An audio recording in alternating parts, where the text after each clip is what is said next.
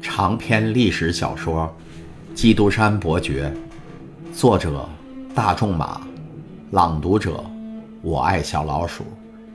第十章，杜伊勒里宫的小书房下。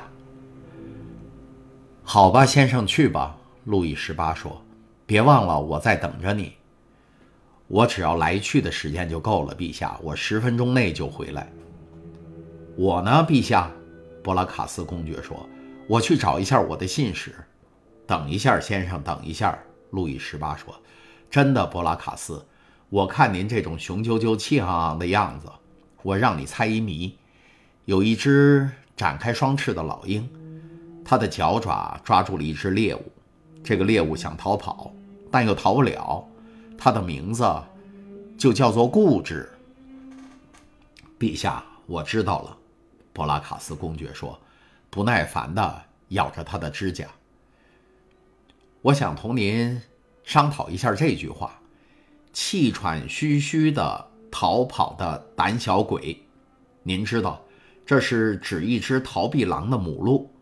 您不是一个狩猎行家和猎狼人吗？那么，您觉得那只母鹿如何？妙极了，陛下。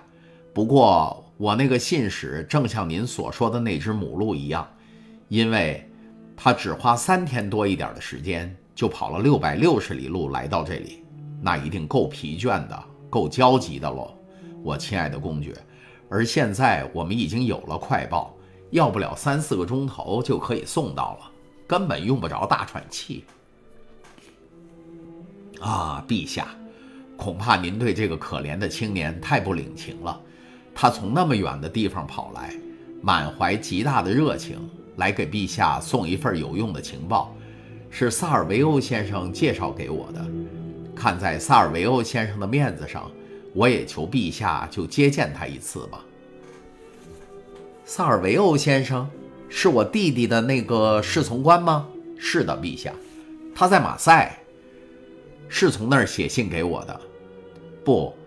但是他极力向我推荐了维尔福先生，要求我带他来见陛下。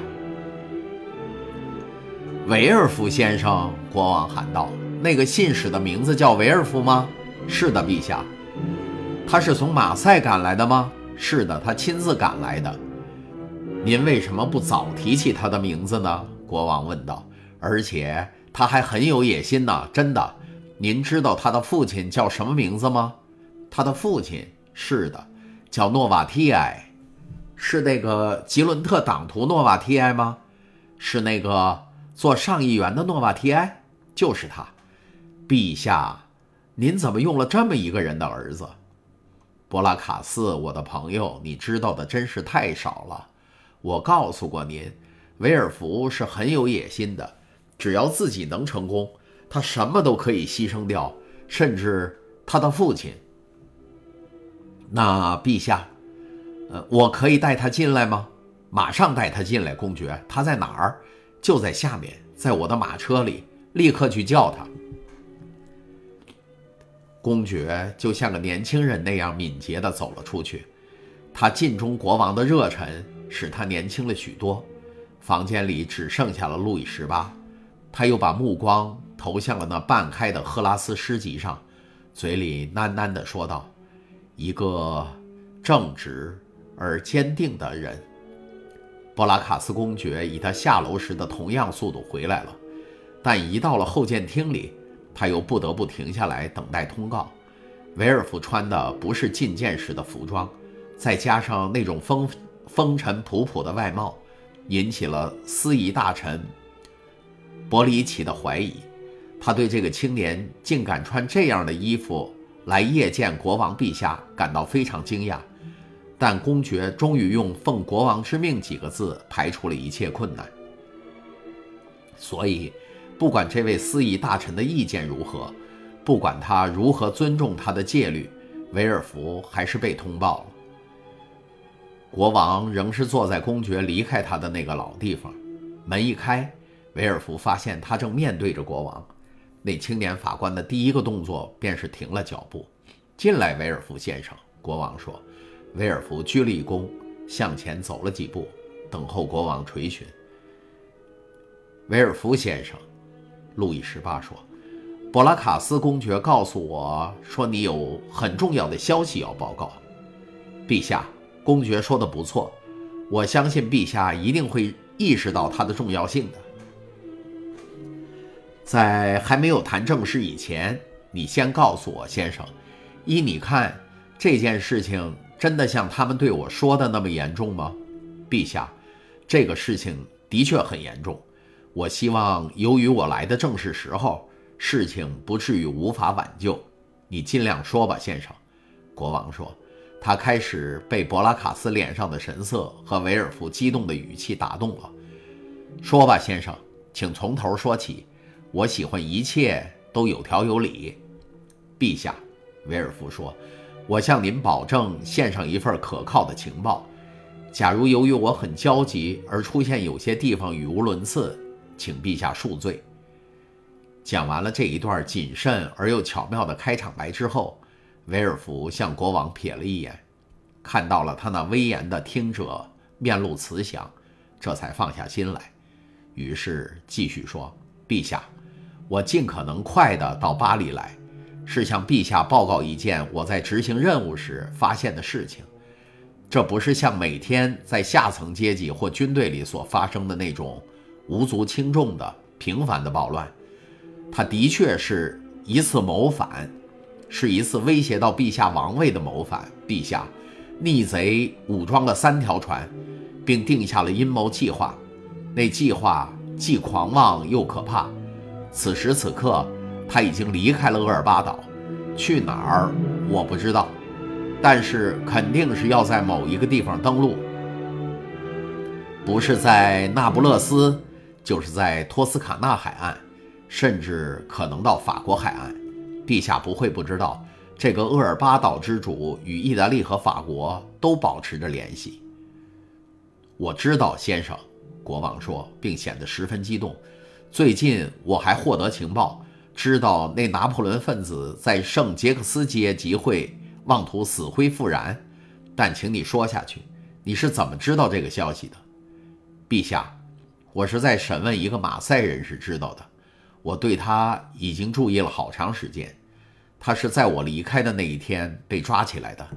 他是一个不安分守己的水手，我一向就怀疑他是一个拿破仑党分子。最近他秘密到艾尔巴岛去了一趟，在那儿见了大元帅。大元帅叫他带一个口信到巴黎，给一个在巴黎的拿破仑分子。只是巴黎的那个拿破仑分子叫什么名字？我没能盘审出来，但口信内容我已经知道了，就是这个人要召集人马，不久就要卷土重来了。这个人现在在哪里？国王问。在监狱里。你觉得这事儿很严重吗？严重极了，陛下。这件事发生的时候，我正在家里请客，那天是我订婚的日子，当时我大吃一惊，马上离开了我的未婚妻和朋友们。你便赶快地赶到陛下的脚下，向陛下陈述谋反的事情。你表示我对陛下的忠心。哦，对了，你是和圣梅朗小姐订婚吗？路易十八问。是的，是陛下一个忠诚的臣仆的女儿。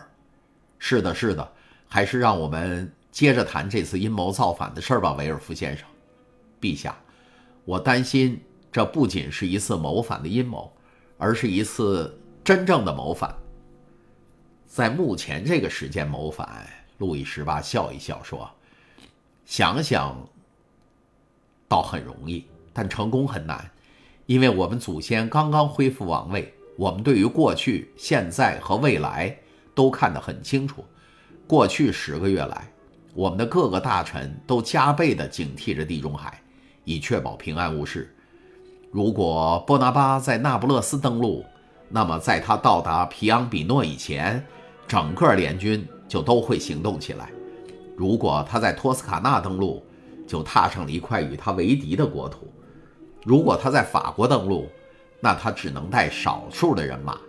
像他这样被人民深恶痛绝的人，其结果是可以想象得到的。放心吧，好了，先生。不过王室仍然很感谢您。啊，唐德雷阁下来了，博卡，博拉卡斯大声喊道。这时，警务大臣在门口出现了，他脸色苍白，全身颤抖，像就要昏死过去的样子。维尔福正想告退，布拉卡斯公爵却拉住了他的手，留住了他。刚才您听到的是由我爱小老鼠播讲的长篇历史小说《基督山伯爵》第十章《杜伊勒里宫的小书房》下。请继续收听第十一章《科西嘉岛的魔王》上。